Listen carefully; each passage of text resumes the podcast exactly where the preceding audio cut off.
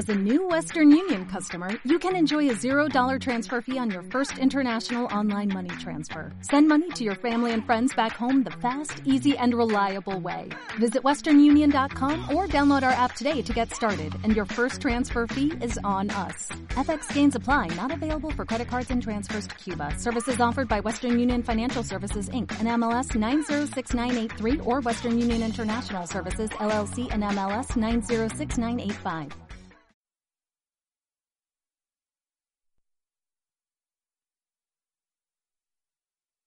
Comienza la hora de la cartera en Radio URJC.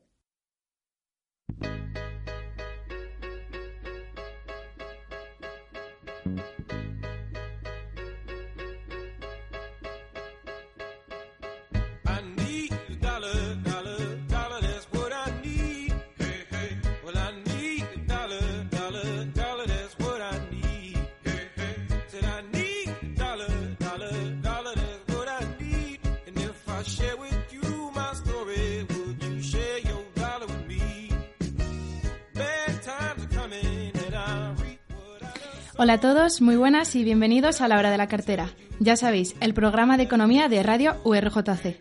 Recuerda que estamos en Twitter, arroba cartera URJC y en nuestro blog, lahoradelacartera.wordpress.com, donde están todos los programas anteriores. Veamos ya qué os hemos preparado en, en esta nueva edición de la hora de la cartera. Hoy entrevistamos a la profesora Pilar Grau, profesora de Economía Monetaria y directora de Departamento de la Universidad Rey Juan Carlos. Muchas gracias, Pilar. Muchas gracias. Por mi parte, soy Fernán González y hablaremos en el debate de la polémica de esta semana de economía. La inversión en AVE, ¿es rentable? ¿Merece la pena? Luego lo debatimos. Mi nombre es Jesús Miguel Huertas Nebreda y esta semana os traigo las curiosidades. Vamos a hablar de índices, algo muy común en la economía, en concreto del índice de desarrollo humano, el índice de libertad económica y el índice de Gini. Y mi nombre es Cristina Vega y os traigo un reportaje sobre la declaración de la renta y las noticias económicas actuales.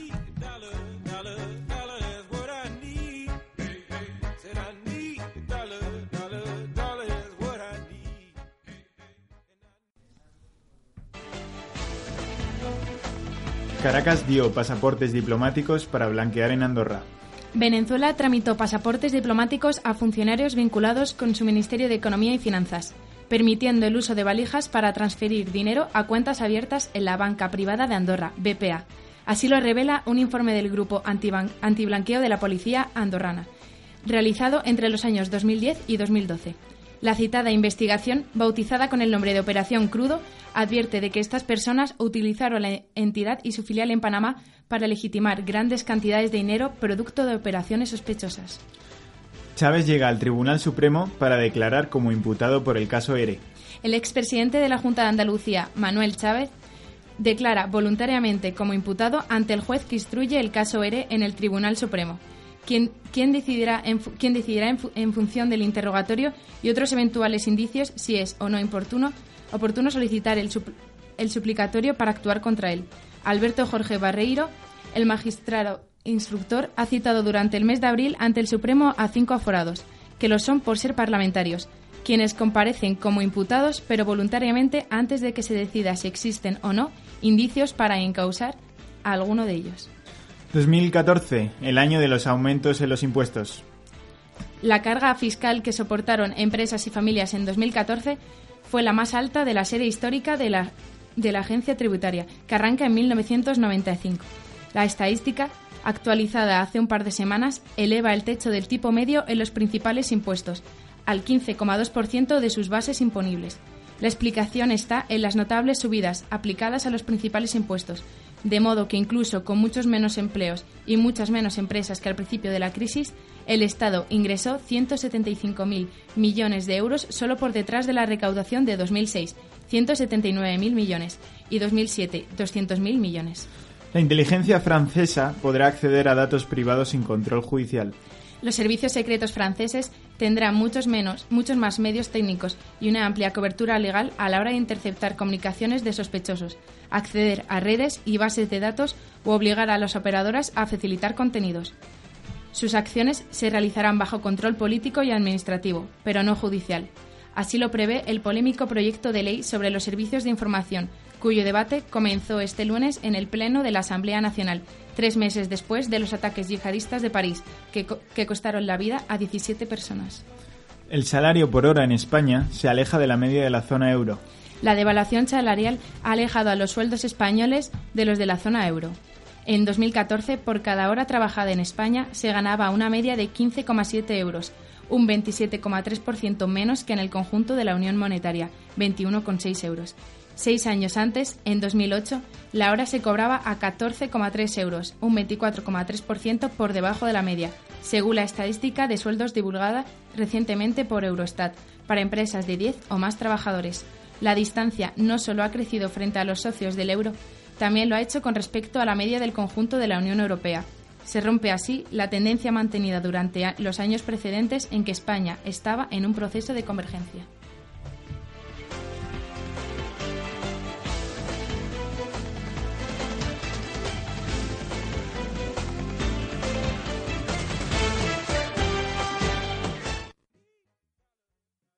Radio URJC, Juventud como Esencia.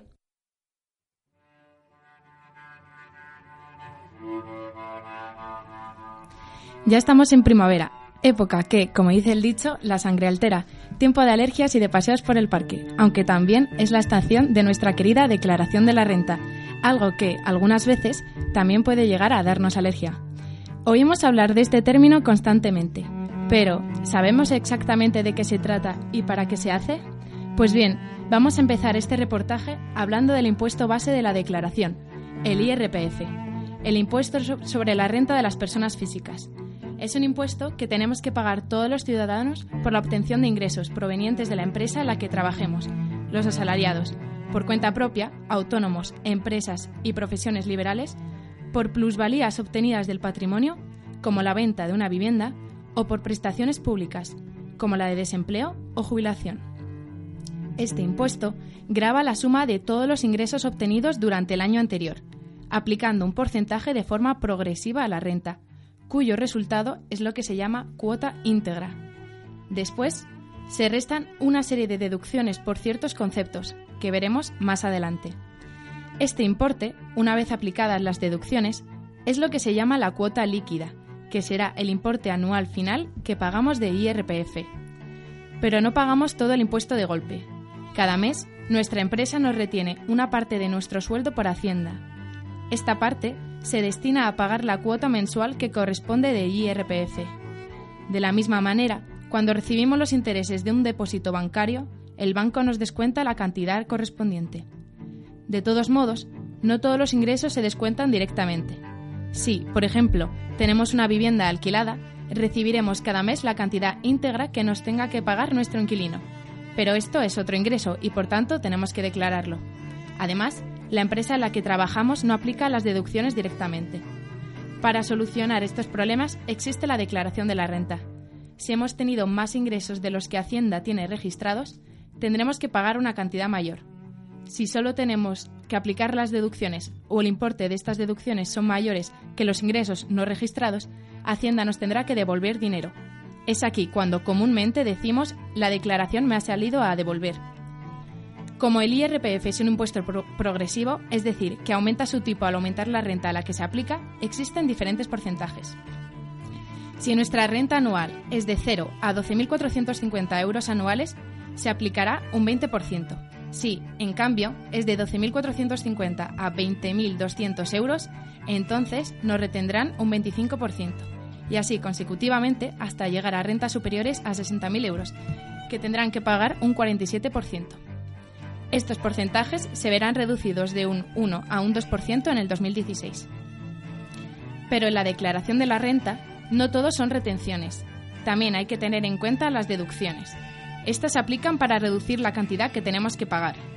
En los informes de Agencia Tributaria, entidad encargada de la recaudación del IRPF, se incluyen las siguientes deducciones. Deducciones por ascendientes o descendientes a nuestro cargo. Por inversión en empresa de, nueve- de nueva o reciente creación. Por incentivos a la inversión empresarial. Por donativos. Por rentas obtenidas en Ceuta o Melilla. Por actuaciones para la protección del patrimonio histórico español y mundial. Por cuenta ahorro empresa. por alquiler de la vivienda habitual, por afiliación a partidos políticos y por inversión en la vivienda habitual, es decir, por su rehabilitación, ampliación o adecuación por razón de discapacidad. Junto a estas deducciones, hay que tener en cuenta las que se aplican específicamente en cada comunidad autónoma. Otro punto a tratar en este reportaje es el dilema de marcar o no las X sociales del formulario. Hay una casilla para la Iglesia Católica y otra para otros fines sociales, como la labor de ONGs no lucrativas. Estas entidades usan los fondos para la continuación de su actividad. Marcar las dos casillas solidarias es compatible, es decir, se pueden activar las dos y así repartir una mayor consignación a ambos fines. Ya que cuando el contribuyente marca las dos casillas, el Estado entrega a cada una de las entidades un 0,7% de sus impuestos. Si se marca una sola de las casillas, solamente se abona el 0,7% a la entidad marcada. El resto del dinero que el contribuyente podría haber destinado a tales fines va a parar a las arcas del Estado. Este se queda todos los años cerca de 300 millones de euros que no reparte a dichas entidades porque el contribuyente no marca estas X. Ya llegando al final del reportaje, vamos a diferenciar dos posibilidades de realizar la declaración, de forma conjunta o individual. Decidirse por una u otra opción depende de la situación personal de cada cónyuge. Si ambos trabajan, si tienen hijos, si pagan una, una hipoteca o si uno de los miembros está en paro. Si ambos cónyuges perciben rentas del trabajo, suele compensar la declaración individual, en el caso de que los dos superen el mínimo personal. Si solo trabaja uno de los contribuyentes o el otro tiene rentas bajas, compensa hacerla de manera conjunta.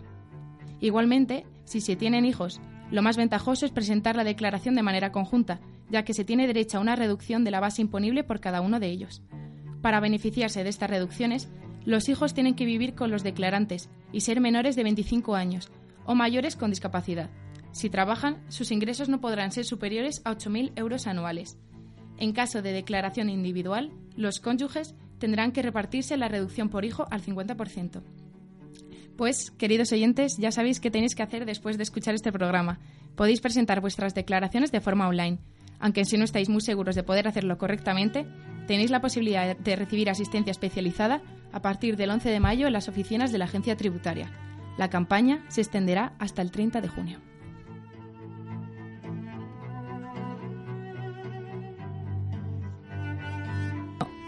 Bueno, y ya llegados al final del reportaje, ¿qué, qué pensáis de la declaración?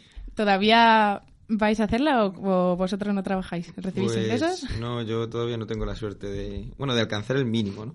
Eh, y bueno, lo que sí es cierto, como os has venido contando, es que hay muchas exenciones. Quizá, pues, demasiadas, ¿no? Algunas justificadas, otras no lo son tanto. Bueno, hay que preocuparse de que se pague el IRPF que se debe pagar, que sea progresivo y que, bueno, al final eso ayude a una mejor redistribución de la renta, por supuesto, y y, al que- incentivo del trabajo. Y que Hacienda seamos todos, ¿no? Sí, claro. Pero, Que no haya algunos que se escapan ahí sin, sin tener las condiciones. También, pues nada, muy, pare- me, me ha parecido muy interesante, muy, pro- muy eh, coincidente con esta fecha, pues muy todavía aún más interesante. Y también, pues nada, también comentar otro tipo de impuestos, por ejemplo, que está muy en boga, el impuesto negativo sobre la renta, que también creo que eh, se podría comentar, si bien propiamente no sé si se podría clasificar como, como un impuesto. Para otras ediciones de la hora de la cartera, yo creo que es un concepto que podemos analizar. Radio URJC, viva y tuya.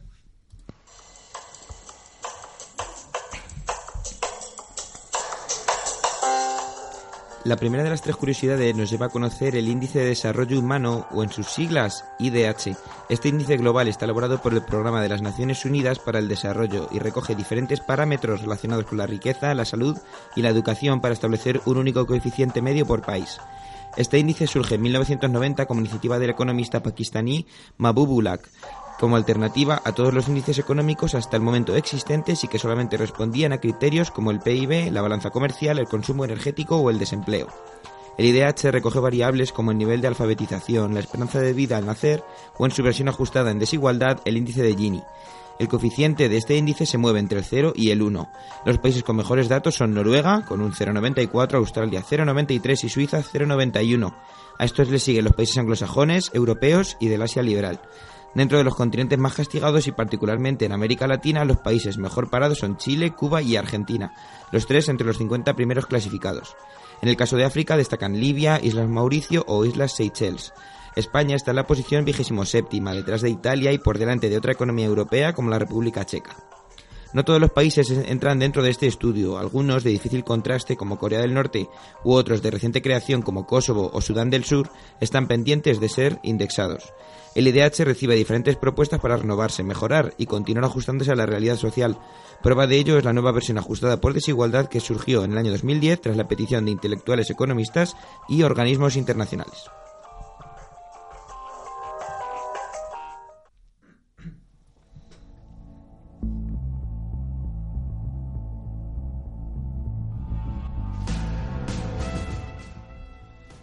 Buenos días, Pilar Grau, eh, profesora de Economía eh, Financiera y Monetaria y directora de Departamento de Economía. Muchas gracias por venir. Eh, muchas gracias por invitarme, encantada de colaborar con vosotros en este programa. Eh, para empezar, eh, me gustaría que hiciera un análisis del- de los actuales mercados financieros en España, un breve análisis, y de la bolsa y del crecimiento de la bolsa. ¿Es ficticio? Bueno, es verdad que la bolsa está creciendo, aunque había bajado a unos niveles bastante reducidos. Eh, en realidad yo creo que se debe al, al es- descenso, incluso tipos negativos de interés que están en los mercados ahora. El- los capitales se refugian en algún otro sitio, ya que el- la renta fija y, y la deuda no, no da, no da intereses y esa puede ser una de las causas por las cuales el, el- los índices están subiendo, los precios de los activos también. El- ya, el- como, como ha dicho, nuestro interés del bono a seis meses ya empieza a ser negativo. Eh, había empezado Suiza eh, y entonces eh, nos pagan por, por comprarnos el bono a seis meses. ¿Y esto es positivo para los mercados? Bueno, esto tiene efectos positivos y efectos negativos. Los índices, los tipos de interés muy bajos lo que hacen es que, las inversiones productivas sean más baratas, pero también tiene el riesgo de, que en realidad en términos reales esos tipos de interés están siendo negativos. Por lo tanto, no, hay incentivos a la compra de, ese activo.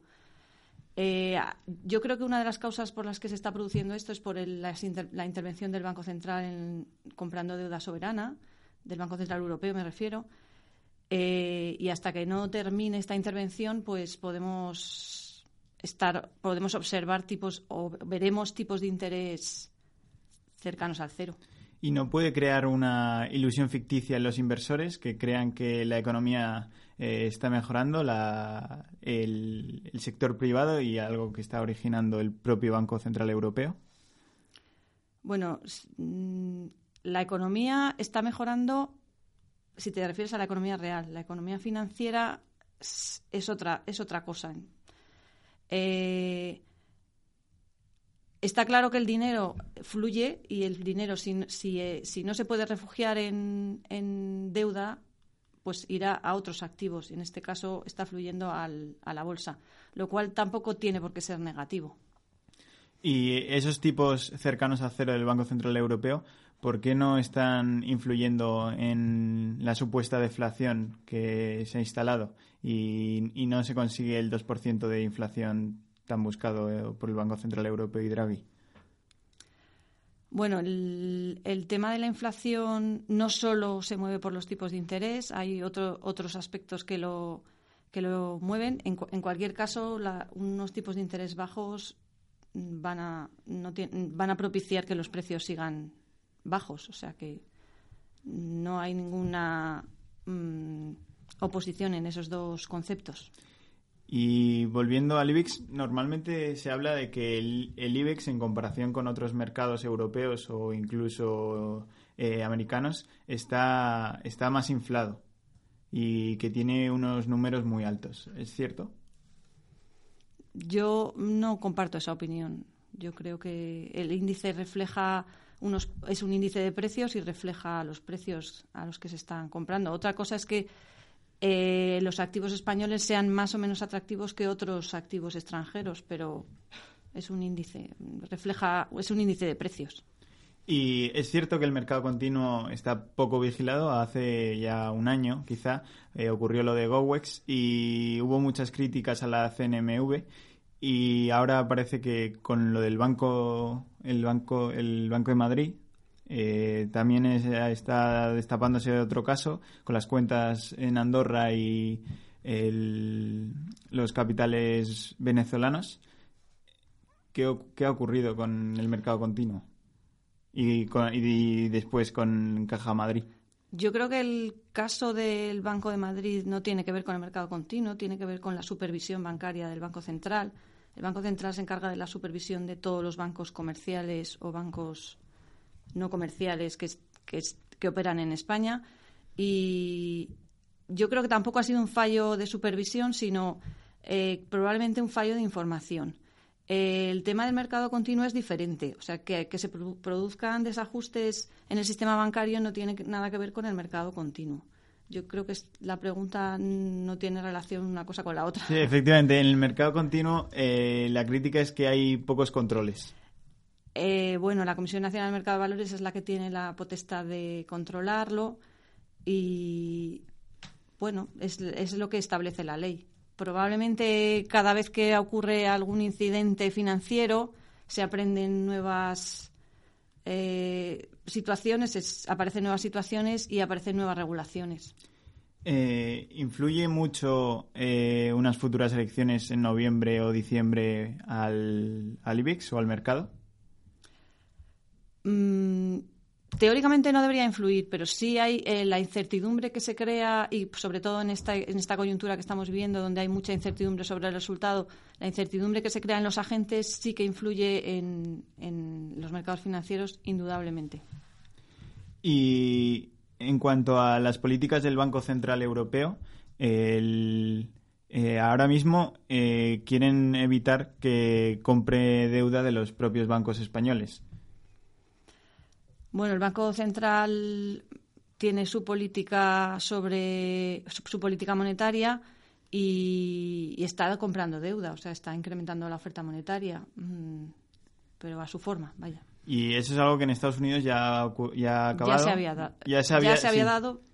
Y, y el guion es que vamos a seguir los mismos pasos que Estados Unidos. eh, un quant- quantity easing y de repente cerrar el chorro. Pues mm, los, no se sabe, quiero decir, no, no está, dependerá de, de los efectos que tenga la política que está haciendo ahora el Banco Central, que continúe con esa misma política o, lo, deje. Sí, yo, bueno, tenía una pregunta en relación con lo del tipo de interés negativo. Y es que si continuase el tipo de interés negativo, como hemos dicho, a seis meses, y dejase de haber mm, deflación, o sea, empezasen a crecer el nivel de precios, ¿a quién le puede interesar comprar deuda? Bueno, la deuda es un refugio siempre. Mm, Si te proporciona mayor tipo de interés, ¿por qué no vas a, a comprar? Pero si, por ejemplo, o sea, una de las teorías que defendían la compra de deuda, aun estando a tipo negativo, era que había deflación en la economía. Si encontramos, como ha comentado Carlos, una inflación del 2%, ¿quién puede adquirir unos bonos y por qué? O sea, eh, ¿cuál es la ventaja de comprar bono a seis meses cuando te van a devolver menos dinero del que has prestado? Si cuando, por ejemplo, no lo sé, teniéndolo en casa, con una ver, inflación Cuando uno habla de tipos de interés, eh, ¿me estás hablando de los nominales o los reales? reales. Eh, sí, O sea, teniendo en sí. cuenta el nivel de precios. si te va a proporcionar un tipo de interés mm, positivo. Mm, Si no encuentras otro activo que te proporcione mayor tipo de interés seguro, pues probablemente Claro, yo creo, ese que, activo. yo creo que está ahí, ¿no? En la seguridad. Porque, por ejemplo, es renta Alemania- fija, quiero decir. Los- la deuda es renta fija. Claro, aunque Alemania tenga eh, tipos de, eh, de interés negativos, sabemos que nuestro dinero está seguro ahí. A lo mejor más seguro que en un banco que puede llegar a quebrar, ¿no? Los bancos ahora mismo están dando también tipos de interés cercanos al cero, o sea, al ahorro me refiero. Mm, Normalmente cuando el tipo de interés de la deuda está muy baja, los agentes se refugian en otros tipos de activos, por ejemplo la bolsa, y ese es el- lo que hemos comentado al principio de la entrevista. Por eso eh, la bolsa en este momento está en alza. ¿Y qué importancia tiene el ahorro en la economía española? Porque eh, últimamente estos años se ha dicho que mm, las políticas no las políticas tomadas tanto por los dos partidos en el poder no han incentivado el ahorro. Bueno, eh, es verdad que el ahorro tiene su importancia, pero quizá lo que tiene importancia a largo plazo es la inversión productiva, lo que te va a producir crecimiento sos- sostenido del- de la economía. Por lo tanto, tipos de interés bajos obviamente no incentivan el ahorro porque tus ahorros no tienen un rendimiento o no vas a obtener un rendimiento eh, en el corto plazo cuando los pones en alguna cuenta de ahorro, etcétera. Eh, lo que se está intentando es que ese tipo de ahorros finalmente acaba en la acaba, acaba, acabe en la economía productiva. Esa ha sido un poco la política que se ha seguido. Y en relación con, con qué hacer con nuestro dinero, ¿estaría bien meterlo en, en fondos, en fondos de inversión? Bueno, los fondos de inversión son un refugio para los ahorros. Lo que pasa es que en España no han funcionado todo lo bien que se esperaba y ha habido muchos ahor- ahor- ahorradores que han perdido parte de sus ahorros. Eh, yo creo que mm, se necesita una gestión mejor y una mayor información a la hora de sugerirle a alguien que invierta sus ahorros en un fondo de inversión. Yo también agradecerte que hayas venido y me gustaría precisamente ir un poco por ahí, ¿no? Eh, eh, profundizar en el tema de la supervisión. No sé si opinas si por la crisis sí que ha habido una mayor escandalera, por así decirlo, con, con muchas empresas que, que empiezan a, tener pues, problemas. Gowes comentábamos, Pescanova, muchísimas que han empezado a tener que, irse de- del mercado. En fin, que, ¿cómo crees que se debería actuar? Si, si deberían haber controles más férreos y efectivamente si es una consecuencia de la crisis o en verdad es que estamos viviendo un tiempo en el que estamos más sensibles y nos afectan más. Yo creo que es una combinación de las dos cosas. Es un, es un efecto de la crisis que haya empresas que fu- no funcionen correctamente, que es diferente a que el mercado financiero funcione o no correctamente. Una empresa puede ir a la quiebra por, por aspectos muy distintos a por el cual la cotización de una empresa puede cambiar de precio artificialmente.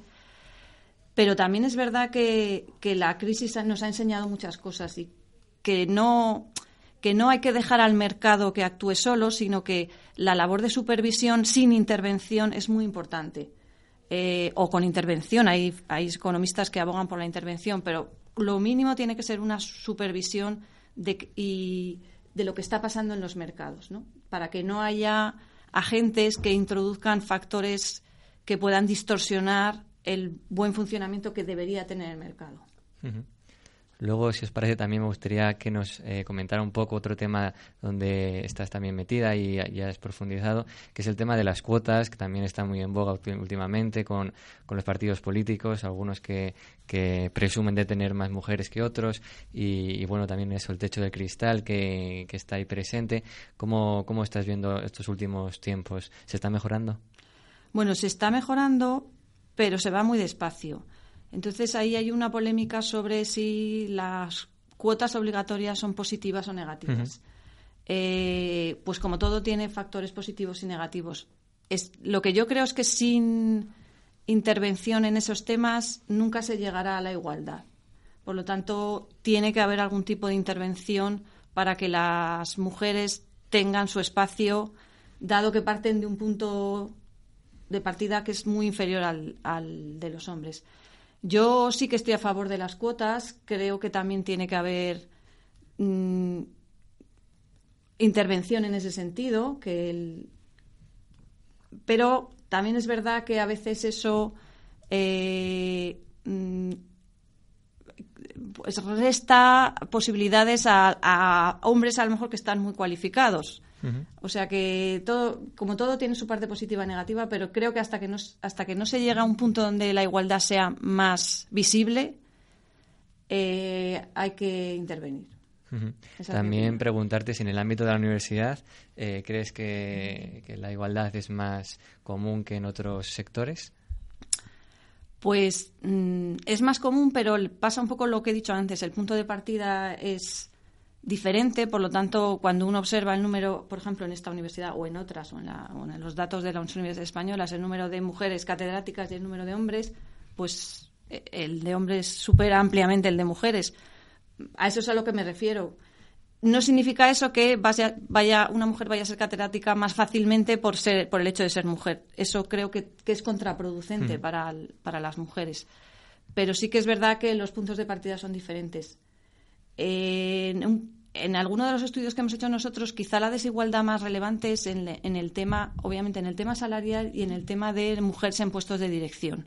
Hay muy pocas mujeres en puestos de dirección. Y ahí sí que está bien que en- de algún modo se exija que haya en los comités de empresa, etcétera, que haya algún tipo de cuota, aunque no- obviamente no igualitaria, pero que se obligue a que haya mujeres en los, en los puestos de dirección. En esta universidad, con el Consejo de Gobierno en el que estás presente, imagino que tendrás una buena perspectiva de, de este tema. Así que hay varias, ¿no? Directoras de departamento y demás. Directoras de departamento sí, pero me refiero a grandes números, eh, pues no porque sea más difícil que lleguen, sino porque el punto de partida pues es diferente, yo creo. Bueno, eh, mi pregunta está ahora vinculada al, al mundo de la universidad. Y es que eh, en la actualidad, con la dificultad que tenemos universitarios para encontrar trabajo al salir de la carrera, al terminar los estudios, se crea como una especie de clima de que la universidad no sirve para nada, no sirve para labrarse un futuro, por lo menos laboral, exitoso. Y mucha gente incluso considera que un ciclo formativo es mucho más práctico, mucho más útil, en menos tiempo. ¿Qué nos puede decir usted que es profesor de la universidad en favor de la universidad en estos tiempos en los que mucha gente es escéptica con respecto a los estudios superiores? Bueno, yo creo que, y eso tiene que ver un poco con, con la reforma del mercado de trabajo y con las tasas- altas tasas de desempleo, que hace falta una política, una política educativa que observe el mercado laboral, que ofrezca educación en, en los aspectos que se necesitan en nuevas, nuevas demandas del mercado laboral. Y es verdad que en España hay la tendencia que si no eres universitario no, no eres nadie. Y eso es una cosa que se debería cambiar, porque depende de lo que uno le guste y lo que quiera hacer, podría tener otro tipo de formación que no fuera universitaria. También tengo que decir que la formación universitaria ofrece una perspectiva diferente al que la ha estudiado y eso lo saben los empleadores. Por eso a veces, incluso para un trabajo poco cualificado, prefieren un alumno universitario, porque tiene una visión diferente y, uno- y un- unos recursos diferentes para resolver problemas que una persona que no ha estudiado un- una carrera universitaria. Pero sí que es verdad que creo que hay un exceso de em, de consideración en el mercado, o sea, de, lo, de, que el que no tiene un título universitario, mm, digamos, no está bien formado.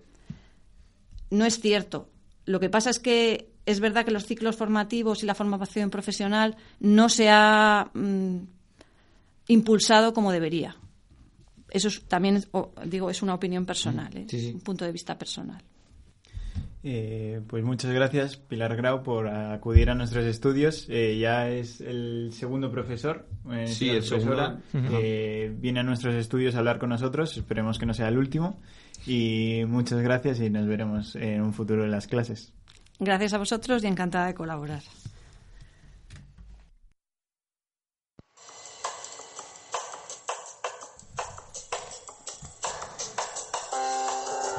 El segundo de los índices económicos que vamos a conocer hoy es el Índice de Libertad Económica. Fue creado en 1995 por la Fundación Heritage y el prestigioso periódico The Wall Street Journal.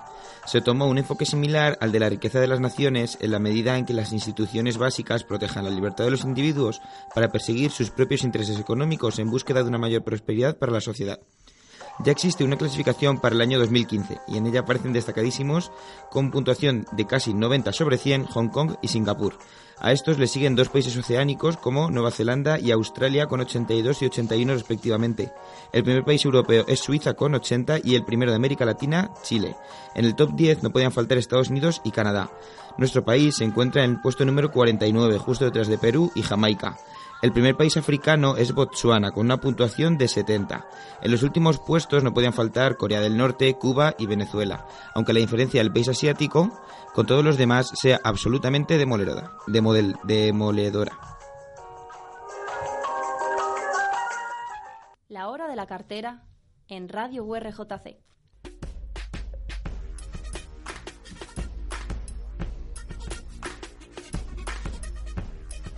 Y en Radio URJC esta sintonía indica que llega el debate de la hora de la cartera. En esta semana pues me ha tocado organizarlo a mí y he elegido el tema pues que está más en boca de los políticos, el AVE y su inversión o no en, en esta, en esta infraestructura. Eh, antes de empezar a abrir fuego, comentar algún dato, por ejemplo, decir que hemos pasado durante en el periodo de 1985 hasta el 2015 a, a reducir el tiempo, por ejemplo, del, de, trayecto entre Madrid a Barcelona de las 8 horas que se hacía en 1985 con el talgo pendular a dos horas y media. También decir que la apuesta de los gobiernos es clara. Gobierno tras gobierno, los datos indican que, se quiere apostar por ello. Somos una auténtica potencia en esta materia. Somos hasta incluso el segundo país de todo el mundo, después de China, esto es cierto, en número de kilómetros. Y, y en términos relativos, por millón de habitantes, pues evidentemente somos líderes.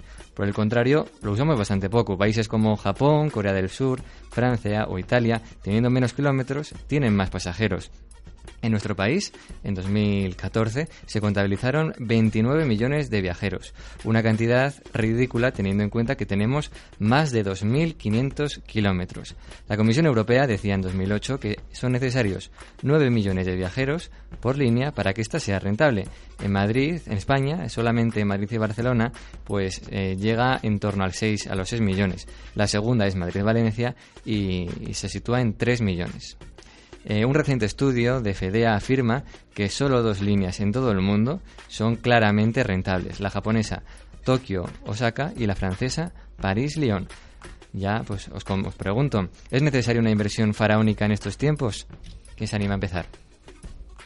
Pues, bueno, Miguel. si queréis empiezo yo. Eh, se estaba debatiendo sobre si ya se había construido demasiados kilómetros de alta velocidad eh, en estos años. Esto es un debate que, bueno, ahora ha renacido, pero bueno, que es recurrente en estos años de crisis y desde que existe la alta velocidad y sobre todo desde que cuestionamos un poco más las infraestructuras en, nuestro país. Eh, el AVE pues, eh, se ha ido utilizando en los años de prosperidad económica sobre todo como arma electoral, por arma electoral en provin- determinadas provincias, por determinadas fin, diputaciones, ayuntamientos, todo el mundo quería su, su estación y al final eso no sale caro, lógicamente. Durante los años previos a la crisis en España se construyó en AVE y otras muchas infraestructuras en un periodo de 5 o 10 años, a lo mejor lo que se debió construir en 20 años para hacer un crecimiento sostenido y ahora nos encontramos con esto. Creo que no sería una mala idea por lo menos regular el crecimiento, cuanto menos, y, y terminar, por supuesto, las líneas que están ahora en marcha, pero más que siguiendo, luego el problema de, de- del AVE también es de, de perspectiva, porque es un, es un, o sea, es un medio de transporte para las clases altas del país. Yo, sin ser, no creo que sea una clase baja y no he montado en mi vida el, en la alta velocidad, siendo un gran aficionado al tren que encima, o sea que, o sea, nadie, por ejemplo, de, no sé, o sea, es un transporte para ejecutivos realmente. Muy poca gente utiliza el AVE. Me está mirando Carlos. Yo creo que muy poca gente utiliza el AVE de clase baja. Desde luego que no clase media tampoco. La gente prefiere hacer, en lugar de tres horas, seis horas en autobús y gastarse cuatro veces menos. O en coche, gastarse cuatro veces menos porque esas son las cifras. Es verdad que Renfe hace un año, hace un año y medio, hizo la reforma esta que liberalizó los precios y abarató algunos de los trayectos que, que eran menos consumidos y ahora pues son un poco más asequibles, pero aún así están muy lejos de ser un transporte para todos y de ser un transporte que merezca la pena. Normalmente tú en los debates estás lejos de las ideas liberalizadoras y yo más cerca y siempre discutimos, pero en esto te tengo que eh, dar la contraria porque eh, contraponéis eh, dos argumentos. Decís que el AVE es para ricos, pero luego decís que es un arma electoral. Entonces, si es un arma electoral es porque atrae a muchos votantes y a muchos votantes de provincias que quieren tener su AVE. Y yo supongo que si quieren tener el AVE, no es porque simplemente verlo, sino porque lo utilizan. Es cierto que las cifras, como has dicho, eh, están muy lejos de ser las adecuadas, pero un artículo de en el español, el nuevo medio de Pedro J, de mm, Rogers and Serrich, de Politicon, ¿lo conoces? Sí, sí. Eh, todos. dice que, que en realidad el- la, la gran infraestructura, el AVE, ya está casi construido. Fa- falta la de Madrid-Lisboa y la de Madrid-Galicia, pero las grandes vías ya están construidas. Lo único es el mantenimiento. Y entonces desmentía un poco eh, lo que contaba Garicano el otro día del AVE. Ruger, sin duda, no sabemos si es muy una voz muy acreditada porque es fan completo de, ese transporte. En ese artículo lo que viene a decir es que sí que es necesaria desde hace 150 años una modernización de, de la forma de articular España porque sí que es cierto que en comparación con Europa estábamos en un segundo plano, estábamos un poco retrasados. Y ya que lo comentabas, Miguel, pues puntualizar que en concreto en este año, en 2015, 12 nuevas ciudades eh, van a disponer de, este, de estas líneas de alta velocidad porque a veces confundimos. AVE es la marca comercial, en, en particular hablamos de, de la línea de alta velocidad. Las agraciadas Vigo, Palencia, León, Burgos, Zamora, Cáceres, Mérida, Badajoz, Cádiz, Granada, Murcia y Castellón. Y también me gustaría comentar que a veces es un poco contradictorio porque se supone que las líneas de alta velocidad lo que buscan es eh, unir pues las ciudades más principales y no tener que ir parando de forma constante y que hace el recorrido mucho más tedioso y más largo. Bueno, yo lo que sí creo, que me queda un poco sorprendida, creo que no cuadriplica el precio del bus. Porque más o menos si un bus ida y vuelta, no sé, vamos a poner a Cádiz, eh, está en, ¿qué puede estar? ¿En 25 euros, 30 No, o euros más, o más. o más? Pues el AVE no creo que le cueste 130 euros porque yo tengo amigos aquí en la, en la universidad que claramente no son empresarios Coche compartido, sí. Bueno, pero no, o sea, no del, no del bus y eso, que yo tengo amigos que exactamente no son empresarios y, y sí, que la verdad se benefician del, del AVE porque además de que te ahorras a lo mejor tres horas, no sé, sí, más o menos tres horas, es mucho más cómodo y al final, pues para volver a casa, sí, es un buen medio de transporte. Lo que pasa es que también eh, he de decir que el Ministerio de Fomento dijo, yo creo que a lo mejor para excusarse, que, que con el AVE no solo querían tener una rentabilidad económica, sino que fuera un, un bien social y para conectar territorios. Paradójico También- que lo diga este gobierno, pero sí. eh, Claro, sí, sí, lo- el, el Ministerio de Fomento, pero lo que pasa es que, claro, también hay- habría que buscarle un poquillo de rentabilidad económica, aunque sí que hay que decir que el, el principal fin de este, de este medio tendría que ser el social. Lo que sí veo un poco contradictorio es que eh, para comunicaciones medias eh, exista tanto el AVE como el avión, porque anda que nos han construido aeropuertos en España. Sin duda. Y entonces, eh, Mismo argumento muchas veces para el, para el aeropuerto. claro, o el, o el propio avión o el AVE, pero utilizar las dos y como arma electoral sí que puede ser peligroso. En ese sentido yo creo que eh, abrir el debate sí que, sí que está muy bien. Pero Y bueno, decías lo del arma electoral. Es verdad que no tiene sentido si, si el AVE fuese para clases altas, que fuese un arma electoral. Pero cuando tú construyes una obra a priori, sin conocer cómo va a funcionar, qué tarifas va a tener, qué trayectos vas a hacer, si va a pasar algún tren por allí, igual que el aeropuerto de Castellón fue en su día un arma electoral y hoy en día todavía no lo ha utilizado nadie, en su día al PP le dio muchos votos. Y más en la época en la que se construyó, igual que en Madrid hay hospitales que no funcionan y también en su día se utilizarán como arma electoral. O sea que el arma electoral es a priori de la obra. Después, si le sacamos rentabilidad social, si funciona, si no funciona, si lo hace bien, ese ya es otro tema, ¿no? Estas son cosas de la siguiente legislatura. Y eso pasó con el AVE.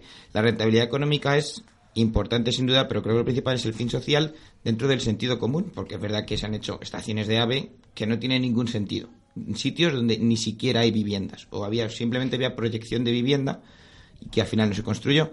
O sea, creo que no podemos olvidarnos de las zonas rurales, de las capitales de provincia peor comunicadas. Por ejemplo, Cuenca tiene estación de AVE, pero la tiene a 5 kilómetros, cosa que no tiene ningún sentido. Entonces, mucha gente no utiliza el AVE simplemente porque ya cuesta mucho tiempo desplazarse hasta allí y la gente viaja en autobús o viaja en las líneas normales de tren. Y desde luego, Madrid-Valencia, Madrid-Barcelona, Madrid-Sevilla, probablemente si no son rentables ya, lo serán en un futuro. Pero así que hay que trabajar en un equilibrio entre rentabilidad social, mm, evitar marginación de determinados territorios rurales y mm, que esto no se convierta en un absoluto despilfarro de dinero, por supuesto. Pero al comparar con otros países también hay que tener en cuenta que la orografía española es mucho más complicada. Por ejemplo, cuando ya en el siglo XIX se creó el tren, España se unió tarde principalmente porque tuvo que ampliar el ancho de vía. y, y yo creo que ese es un factor a tener en cuenta en el que si el Estado tiene que intervenir con sus políticas, puede ser una buena política social, pero es cierto que, que no está siendo progresivo. Sí, pero lo que has dicho tú antes, Carlos, si ya se supone que está montado y solo, solo hay que mantenerlo. Bueno, pues todavía falta es- la, la vía Galicia, que la han inaugurado el- recientemente, creo, el año Sí, pasado. o sea, el año pasado empezaron a construirla. Sí. Y bueno, ahí pendiente el tema de la Y vasca, que está ahí enredado, pero bueno, de momento no se ha empezado a construir ni está previsto que se empiece a construir. Otra de las polémicas es esa, la distribución de las líneas con la eterna reivindicación del corredor mediterráneo, porque también aún... Y también es un transporte con- público tremendamente centralista, Eso, otro eso, tema. eso iba. Es verdad que Madrid es la capital y está en el centro. Es lógico que el país tenga una red de comunicaciones de ese tipo, pero no debemos olvidarnos de no solo el corredor del Mediterráneo, sino simplemente la conexión y ya no solo por ave, simplemente por carretera entre muchas de las capitales de provincia. En cualquier caso, recuperando el tema de, de la política, yo creo que Ciudadanos sí que ha estado muy hábil y se ha unido, se ha subido al tren, no, se, se ha subido al barco en el momento preciso, porque yo creo que ya sí que estamos eh, curados en espanto y hemos caído en la cuenta que infraestructuras sobredimensionadas pues, es algo que no nos conviene habiendo otras necesidades. ¿Estáis de acuerdo? ¿Creéis que, que va a ganar votos Ciudadanos de esta forma o, o no tiene por qué? Yo no lo creo. Bueno, no lo sé. Creo que por este motivo, precisamente, no. Porque luego es muy fácil. Es como el tema de las diputaciones, ¿no? Es algo con lo que todo el mundo está de acuerdo, Mm. pero enseguida, pues así, los partidos institucionalizados, ¿no? A día de hoy, enseguida meten el miedo con esto de no, es que van a continuar así, van a. o sea, igual que las diputaciones y los pueblos van a quedar olvidados, ¿no? Y todo esto que luego son los primeros ellos que se olvidan de los pueblos y del verdadero funcionamiento del transporte, pero es muy fácil meter miedo en cuanto uno trata de poner, a veces incluso podríamos llamarlo sentido común en el gasto, se incita a que esto va a ir a más y que, en fin, van a frenar toda la inversión y tal, y, y al final eso cala, ¿no? Yo creo que no es precisamente un tema, es un tema muy propio de Ciudadanos, lo veo muy lógico, creo que es algo que va muy en su línea. eh, Ellos lo, lo proponen redirigir dicha inversión hacia un sistema de innovación empresarial. Sí, de I más D, creo, Hacia ¿no? las También, pymes, o sí. algo así, pues Sí, pues... es una buena idea, la verdad. Es difícil no estar a favor, pero ya digo, el resto de partidos creo que es muy fácil que puedan reconvertir ese argumento y lanzarlo encima y, digamos, recurrir al miedo, ¿no? Siempre y cuando no lo centren solo en el AVE, que podría ser su contraarma electoral, y sí también hablen de gastos en carreteras, de gastos en aeropuertos y de infraestructuras eh, con, gas- con, eh, gastos también eh, exagerados y que no han tenido eh, ni siquiera la rentabilidad económica que se esperaba, no ya la rentabilidad económica eh, común para el sector privado. Pues yo, al revés que, que tú, Miguel, yo creo que sí, que sí podría ganar un poco de votos con, con estas políticas, porque yo, vamos, yo al menos escucho muchísimo la- todo el rato, es que los, a- los aeropuertos no están aprovechados, eh, todas las infraestructuras que tenemos, y esa inversión se podría haber orientado a otros fines, como habéis dicho, la, la inversión empresarial. Entonces, a lo mejor con, con esa idea en la cabeza, sí que, que pueden ganar votos. Sí, También. pero bueno, como he dicho, bueno, No, ya va a introducir otro, otra no como derivada. he Di. dicho antes, es que cualquier, luego la gente es muy reacia a los cambios y aunque no lo parezca y aunque parezca, todos estamos muy hartos, ¿no? Del bipartidismo y a ver si se acaba ya y partidos nuevos, jiji, jaja. Luego... O sea, ¿te refieres a que Luego otros enseguida el partidos recorte del gasto, digamos que cualquier tipo de iniciativa, creo que esto le Mm. ocurre a Ciudadanos, también le ocurre a Podemos, se exagera, se reconvierte y al final ese mensaje se transmite, se transmite y al final Y creo que acaba calando y al final se, se dibuja una figura extremista, ¿no? De, en este caso podría ser liberal, en otros casos de ultraizquierda, ¿no? Pero que luego que, que no es la real, pero que al final creo que acaba calando y acaba recogiendo la gente una imagen de, de- Negativa, de- del de cambio, nega- ¿no? negativa de los partidos. Creo que es uno de estos casos los que se puede utilizar en contra. Aún así, O sea, que otros claro que Ciudadanos está subiendo, ¿no? Está que otros subiendo, o sea partidos que- pudieran pudieran utilizar estas Claro, políticas como, como, de, para bueno, darle la vuelta sí, ¿no? a la tortilla. mira cómo quieren marginar las zonas rurales, los quieren Sí. dejar Pero- olvidados, cuando en realidad no es eso, ¿no? También Pero- es cierto que yo creo que va a ser positivo porque desde Izquierda Unida hasta el, el ala más conservadora del PP o incluso Vox han criticado la medida de Ciudadanos. Entonces, cuando te critican de un lado y de otro, yo creo que sí puedes sacar ventajas. Lo cierto es que hay partes de España donde está proyectado el AVE y los propios ciudadanos reivindican que no lo quieren, que no es necesario y luego hay evidencias empíricas que porque pase el AVE no mejora la prosperidad económica de esa zona.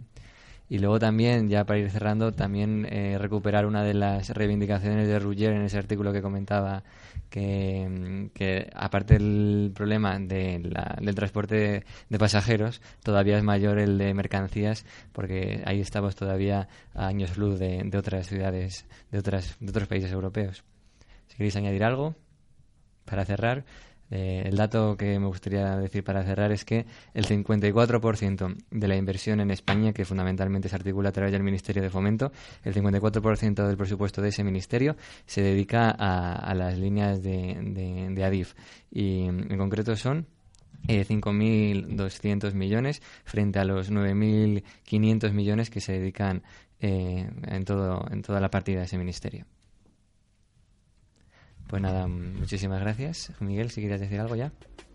No, lo único cerrar con que, bueno, espero que la inversión entre en continua en España porque es un medio que más allá de la rentabilidad, de la velocidad, de, de todas sus ventajas en términos de transporte, creo que tiene eh, consecuencias o externalidades positivas para la población en otros términos. Habría que discutirlo. Sí, está- mucho más que el autobús o mucho más que el coche. Y bueno, Bueno. espero que se siga conservando la cultura del tren, de que los precios sean accesibles y que todos continuemos en esa, en esa dinámica. Sin duda alguna. Pues ahí lo dejamos y ya, pues para cerrar el programa vamos con la última curiosidad.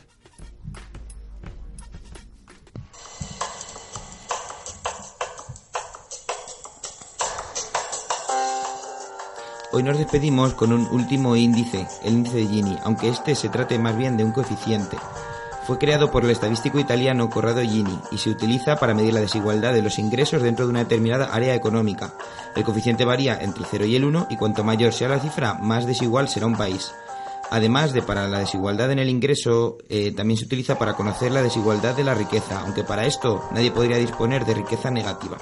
El coeficiente de Gini se basa en las áreas que dibujan la curva de Lorentz, que establece el nivel de los ingresos dividido en deciles y cuya superficie determina el coeficiente.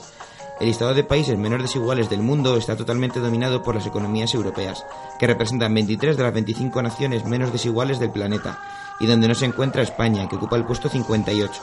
Los primeros puestos son para Noruega, Eslovenia e Islandia, que no alcanzan el 0.25. Los países americanos, junto con los africanos, son los que presentan peores cifras, siendo este el continente más desigual del mundo.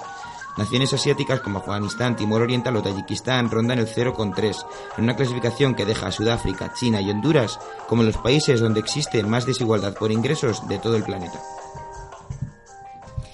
Y tras esta curiosidad llegamos al final de nuestro undécimo programa. Os vemos la semana que viene aquí en la hora de la cartera. Muchas gracias.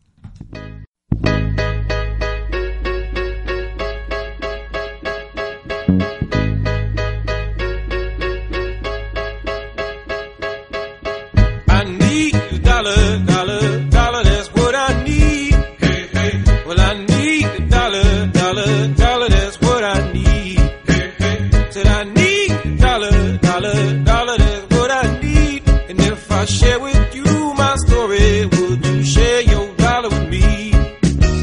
Bad times are coming and I reap what I done. Hey, hey. Well, let me tell you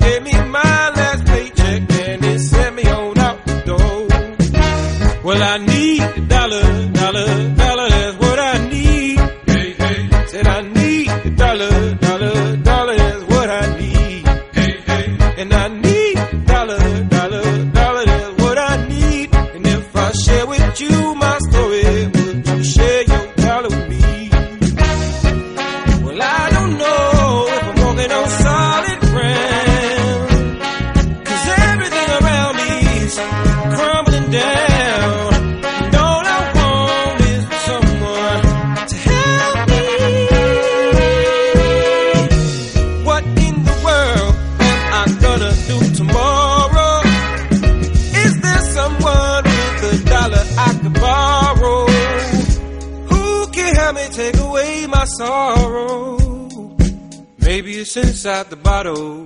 Maybe it's inside the bottle. I had some good old buddies, names is whiskey and wine.